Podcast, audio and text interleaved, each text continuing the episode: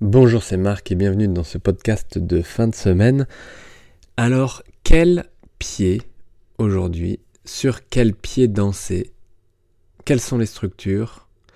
Vous allez pouvoir faire le parallèle avec les mains ou avec n'importe quelle autre articulation, mais aujourd'hui, nous allons regarder les couches suivantes de la droite jusqu'à la gauche. Alors, la plus profonde, évidemment, c'est votre squelette, c'est votre structure, c'est votre ossature sur laquelle vous vous maintenez. Et ce n'est pas uniquement parce que c'est un pied, mais c'est ce même maintien que vous pouvez trouver des pieds jusqu'au sommet du crâne. Donc des os, des os articulés entre eux. Vous allez voir que, en effet, les articulations sont nombreuses. Là, vous voyez un pied vu du dessus, un pied droit avec en partant du bout des orteils, bah, trois phalanges comme pour euh, la main, avec deux uniquement au niveau du gros orteil, trois phalanges pour les autres doigts de pied. C'est là vraiment la même structure. Vous avez des longs os qui forment la voûte du pied ou la voûte de la main, donc les métatarsiens, alors que dans la main il s'agit des métacarpiens, sont des, des longs petits os qui sont articulés directement avec les os du, de la cheville. Donc les os de la cheville qui, euh, qui sont assez petits au départ, puis euh, sont finalement assez gros. On ne voit pas l'os sur lequel vous êtes appuyé, le calcanéum qui est le talon, parce qu'il est derrière là-bas. Mais le talon et l'astragale sont les deux plus gros os du pied qui viennent, en tout cas ce qui concerne l'astragale, euh, de part et d'autre du tibia et du péroné. Vous voyez les deux os qui montent, qui sont les os de la jambe. Alors les os de la jambe et non pas les os de la cuisse. Hein. Vous avez la cuisse, c'est le fémur, et la jambe, euh, au niveau anatomique, il s'agit bien de la partie entre la cheville et le genou. La jambe, c'est comme l'avant-bras. Le bras, c'est la cuisse. Donc la jambe, tibia péroné, le tibia sur la droite du côté du gros orteil et le péroné, qui est un muscle, un os plus fin, plus long, comme ça, plus fin, et qui crée euh, un pilon comme ça, avec deux malléoles, une malléole interne du côté du gros orteil, une malléole externe, ce sont les deux os que vous pouvez toucher de part et d'autre de votre cheville. Et en fait, ce sont les deux os longs de la jambe qui viennent euh, chevaucher l'astragale, l'os de la cheville, et qui forment du coup cette articulation de flexion-extension principalement. Alors, L'ossature du pied est relativement simple, on va dire. Elle est surtout structurée par un système musculaire, le deuxième schéma, rouge. Mais avant ça, on va parler euh, d'éléments que l'on ne voit pas là sur ces schémas, qui sont les ligaments. Alors, il y a trop de confusion entre ligaments et tendons, je vous le redis, pour que ça soit clair pour vous, parce que euh, les ligaments sont des structures élastiques non contractiles qui servent à réunir les os entre eux.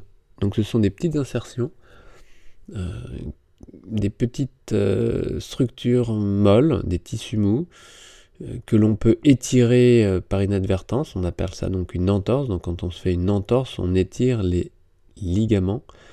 Petites structures molles qui relient chaque os entre eux. Donc vous avez des nombreux ligaments entre chaque phalange, entre les phalanges et les métacarpiens, entre les métacarpiens et les os du, métatarse et puis au niveau des ligaments de la cheville qui sont les plus fréquemment euh, étirés avec donc ces entorses, voire déchirés, rompus complètement.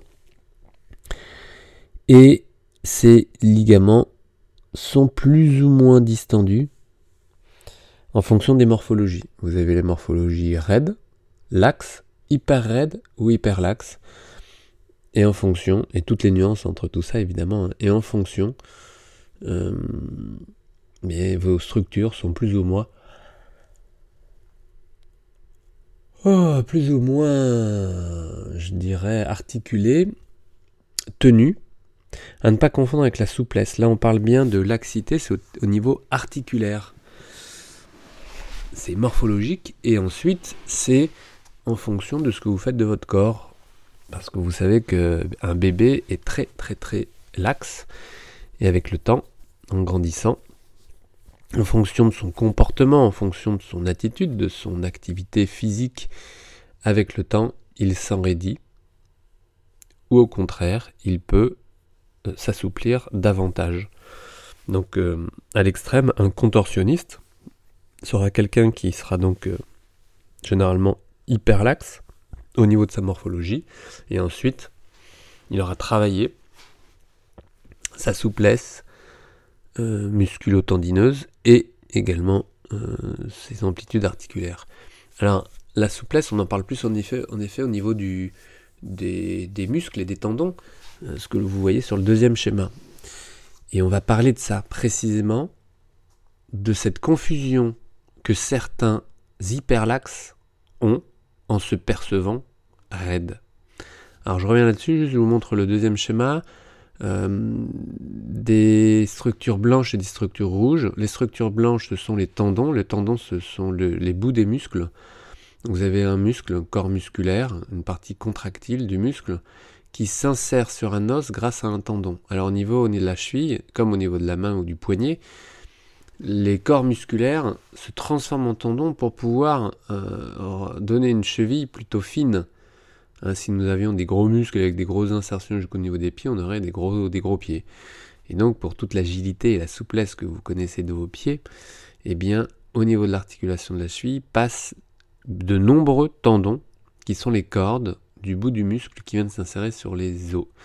Donc certains viennent jusqu'au bout des orteils, ce sont les extenseurs des orteils, on les voit là, l'extenseur du gros orteil, qui est un muscle indépendant. Et puis après les releveurs. Et puis, comme au niveau oh, de la main, comme au niveau de la main, des petits muscles dans le, dans, dans, le, au niveau de la, de la voûte plantaire alors là, c'est vraiment un schéma global, il n'y a pas de détails, je vous montrerai un jour l'anatomie du pied plus en détail, mais en gros, euh, une musculature bien affinée qui peut vous donner une belle indépendance de vos doigts de pied si vous les travaillez. De nombreuses personnes sont surpris de ce que l'on peut faire avec ses doigts de pied. Or, c'est juste une histoire d'entraînement, comme ce que l'on peut faire avec ses mains. Alors, si je reviens sur ce sujet important de ces hyperlaxes qui se sentent raides, peut-être que tu es dans ce cas-là. J'ai rencontré beaucoup, beaucoup de musiciens qui se disaient raides parce que l'explication simple est la suivante. Quelqu'un d'hyperlaxe a donc morphologiquement une amplitude articulaire assez grande. Et c'est gênant. Cela peut être gênant ou fatigant parce que cette hyperlaxité, l'idée est d'arriver à la tenir, à vous tenir. Et c'est fatigant de tenir un corps très laxe. Et si tu es musicien, sportif ou danseur, cette laxité peut être intéressante au démarrage parce qu'elle te permet avec facilité certains écarts de doigts ou de pieds, de jambes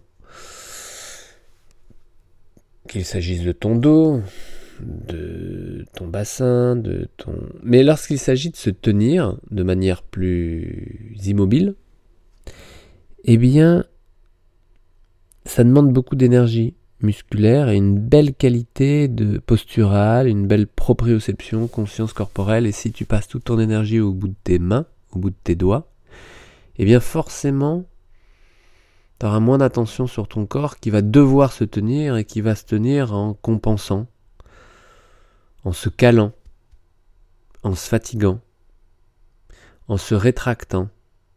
Et du coup, si tu ne pratiques pas d'étirement parce que tu te crois déjà bien souple, et en réalité laxe, tu vas perdre de la souplesse parce que tes muscles vont s'enraidir un peu, et tu vas finir par limiter ton amplitude articulaire par la non-élasticité, non, par la, par la rétraction de tes muscles, par le fait d'avoir euh, moins étiré tes muscles régulièrement, et tu vas te sentir raide. Donc le paradoxe sera le suivant, tu te sentiras raide alors que tu es hyperlaxe. Ce qui n'est pas en soi contradictoire, ce sont deux systèmes différents. L'hyperlaxité c'est au niveau articulaire, je le répète, et au niveau musculaire, on parle de souplesse. Et si tu n'entretiens pas ta souplesse, si au contraire tu compenses pour essayer de te stabiliser parce que tu te rends compte qu'il est préférable d'être stabilisé, mais tu le fais comme tu peux, avec peu de conscience et surtout pas avec le bon mode d'emploi, eh bien tu te retrouves avec des tenues de muscles qui ne servent pas à ça ou moins à ça. C'est très fatigant du coup pour tes doigts, par exemple, parce que tu ne tiens pas ton poignet avec les muscles du poignet, mais tu le fais avec tes muscles des doigts qui doivent jouer et tenir le poignet. Et c'est là où ça devient une surcharge de travail, un surmenage musculaire, euh, et donc une pathologie peut s'installer parce que tu es hyperlaxe. Donc l'hyperlaxité, c'est un, un des facteurs, une des causes qui peut donc être à l'origine de certaines pathologies. Certaines fatigues, certaines tensions, c'est évident. Et alors l'autre lien, que je détaillerai également plus tard, ça vous intéresse, mais je trouve ce lien passionnant, c'est le lien entre l'hyperlaxité et euh, l'hyperactivité. Alors, je ne parle pas de l'hyperactivité au sens euh, propre, euh, je dis juste une activité grande. Le lien, c'est que plus vous êtes lax, et plus il faut vous tenir, et plus c'est fatigant de rester immobile, et plus c'est euh, agréable de rester mobile. Donc vous bougez pour ne pas rester immobile, et c'est confortable. Vous bougez parce que l'immobilité est fatigante quand vous êtes hyperlaxe. Et un autre lien que j'aime faire, c'est entre l'hyperactivité et l'anxiété. Et donc, par défaut, entre l'hyperlaxité et l'anxiété. Et ce sont des études qui, ont, qui sont sorties ces dernières années, hein, le lien entre l'hyperlaxité et l'anxiété. Et le lien, je l'ai fait de manière clinique depuis euh, bah, toutes ces années, en rencontrant des musiciens hyperlaxes et anxieux. Alors, le lien, que je trouve vraiment intéressant, c'est cette notion de stabilité. Quand vous êtes instable, et je parle d'un point de vue purement physique, la peur, c'est de tomber. Et la peur est une anxiété.